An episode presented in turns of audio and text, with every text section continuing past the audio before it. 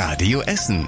Der Tag in fünf Minuten. Am 9. Juli mit Stefan Weisemann. Guten Abend, schön, dass ihr mit dabei seid. Und es geht los mit einer Schocknachricht, mit der wir leider rechnen mussten. Seit heute Nachmittag ist es offiziell, die Läden von Karstadt Kaufhof bei uns in der Innenstadt machen zu. Ziemlich sicher ist das jetzt. Der Betriebsrat hat heute den Anruf aus der Chefetage bekommen. Die Verhandlungen mit den Vermietern sind gescheitert. Damit machen die Läden Ende Oktober zu. Betriebsrat Ulrich Bartel ist dann durch den Laden am Willy-Brandt-Platz gegangen und hat es seinen Mitarbeitern gesagt. Es waren einige natürlich am Boden zerstört, weil es jetzt Realität erstmal ist. Aber andere Kolleginnen und Kollegen haben auch gesagt, ja, habe ich schon mit gerechnet. Die Mitarbeiter müssen jetzt entscheiden, ob sie in die Transfergesellschaft gehen oder Ende Oktober arbeitslos werden. Ansonsten bleibt nur noch die klitzekleine Chance, dass einer der Vermieter doch noch irgendwie einlenkt.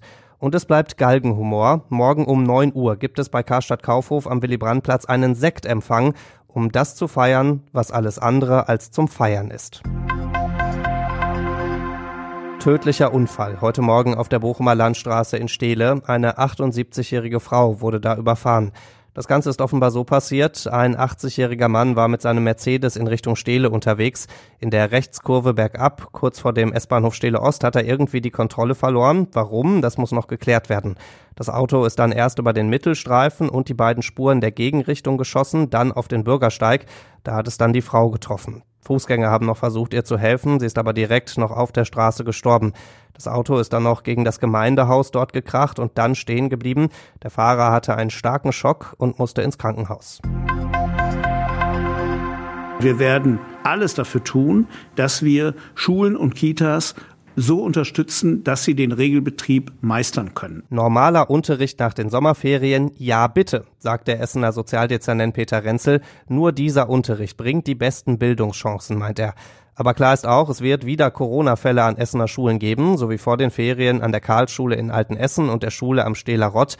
Da ist dann Panikmache, aber völlig verboten, sagt der Sozialdezernent. Stattdessen schnell die Corona-kranken Kinder aufspüren, Umfeld testen und dann reagieren. Zum Beispiel kann eine ganze Klasse in Quarantäne geschickt werden oder nur ein Teil. Dann gibt's Unterricht von zu Hause oder auch in Räumen außerhalb der Schule. Am 12. August geht es los mit dem normalen Unterricht, der wahrscheinlich alles andere als normal wird. Wochenlang Sommer, Freibad Kettwig zu. Herbsteinbruch, Freibad Kettwig auf. Morgen ist es soweit. Das sehr beliebte Freibad in Kettwig öffnet nach der extra langen Corona-Pause. Das Problem waren mal wieder die Rettungsschwimmer. Die Stadt hat dieses Jahr ganz besonders große Probleme, welche zu finden. Jetzt gab's aber die rettende Nachricht für das Freibad Kettwig. In der Woche gibt's eine Mittagspause, am Wochenende ist durchgehend geöffnet. Jetzt hat Essen nur noch das Problem, das passende Freibadwetter zu finden, aber immerhin, am Wochenende wird's schon mal ein bisschen freundlicher. Aus dem Urlaub bringen wir gerne mal eine neue Sonnenbrille mit, vielleicht noch einen Sonnenbrand und dazu einen launigen Laubfrosch oder eine langsame Landschildkröte. Es muss wirklich Menschen geben, die im Urlaub seltene Tiere kaufen und die dann irgendwie zu uns nach Essen bringen wollen. Die Stadt warnt davor nämlich jetzt nochmal ganz offiziell. Solche Tiere stehen unter Artenschutz und dürfen deswegen gar nicht ausgeflogen werden. Das gilt zum Beispiel auch für Elfenbein oder Handtaschen aus echtem Schlangenleder. Wer trotzdem versucht, sowas nach Essen zu bringen, muss bis zu 50.000 Euro zahlen. Das Geld kann man dann doch lieber in einen echten Essener Hamster investieren. Und das war überregional wichtig. Das ist die größte sicherheitspolitische Herausforderung in unserem Lande. In Deutschland gibt es immer mehr Rechtsextreme. So steht's im Verfassungsschutzbericht, den Innenminister Seehofer heute vorgestellt hat. Der zählt mittlerweile rund 32.000 Rechtsextreme in Deutschland, 8.000 mehr als noch vor einem Jahr, unter anderem, weil da jetzt auch der rechte Flügel der AfD mitgezählt wird. Dazu passt, dass auch immer mehr rechte Straftaten gezählt wurden. Große Sorgen aber auch auf der anderen Seite. Es gibt mehr Linksradikale und auch mehr linke Straftaten. Viele davon mit Gewalt steht im Bericht. Und zum Schluss der Blick aufs Wetter. Morgen wird's etwas freundlicher als heute. Morgens noch ein bisschen Regen, später dann trocken und die Sonne schafft's immer mal wieder raus.